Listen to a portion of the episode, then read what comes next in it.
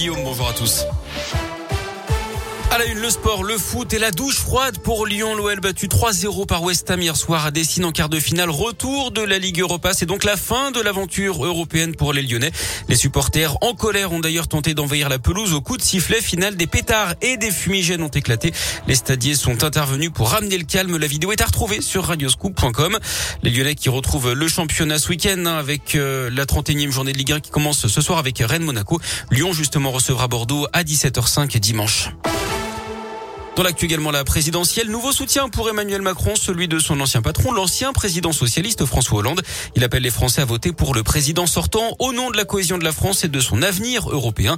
Mardi déjà, c'est un autre ancien président, Nicolas Sarkozy, qui avait soutenu Emmanuel Macron, le seul en situation d'agir selon lui. D'après un sondage BVA publié ce matin, c'est le président sortant hein, qui s'imposerait au second tour avec 54% des voix contre 46% pour Marine Le Pen. 30 ans de réclusion requis pour un meurtre barbare à Lyon dans le quartier de la Croix-Rousse. Trois migrants algériens étaient accusés du meurtre d'un de leurs compatriotes. C'était en 2019 dans un appartement. La victime avait reçu 74 coups de couteau. La scène de torture avait été filmée et diffusée sur les réseaux sociaux. Alcoolisés, drogués et sous médicaments, les accusés avaient invoqué un vol de téléphone et une agression sexuelle comme origine du différent. Le verdict est attendu aujourd'hui. Encore un drame de la route dans l'Ain au nord de Lyon. Hier, collision entre deux véhicules à Montmerle-sur-Saône près de Villefranche. Une des passagères âgées d'environ 80 ans est décédée peu après d'après le progrès. Un hélicoptère des hospices civils de Lyon a été mobilisé sur place. Une enquête de gendarmerie a été ouverte pour déterminer les circonstances de l'accident et les éventuelles responsabilités. De victoire finale pour Fanny et Jérémy dans Pékin Express. C'était la dernière émission hier soir. Le couple qui travaille à Neuville-sur-Saône, au nord de Lyon, défiait les frères belges.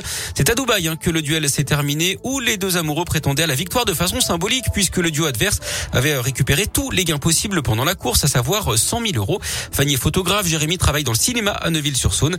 Pour les deux, c'était déjà une fierté hein, d'arriver au bout après 10 000 kilomètres parcourus dans quatre pays différents. Une victoire qui s'est jouée en moins de 4 minutes en faveur des frères belges. Malgré tout, Fanny et Jérémy ne regrettent absolument absolument rien. On, on s'est battu, ça a été une course incroyablement magnifique, avec des binômes ultra forts. On, on, on est ultra heureux, mais c'est incroyable. On a joué le jeu à 200%. C'était une belle fin, même si on ne gagne pas, pour nous on a gagné, parce que cette fois l'aventure c'était un rêve. On a emmené ce rêve jusqu'au bout et ce rêve est parfait.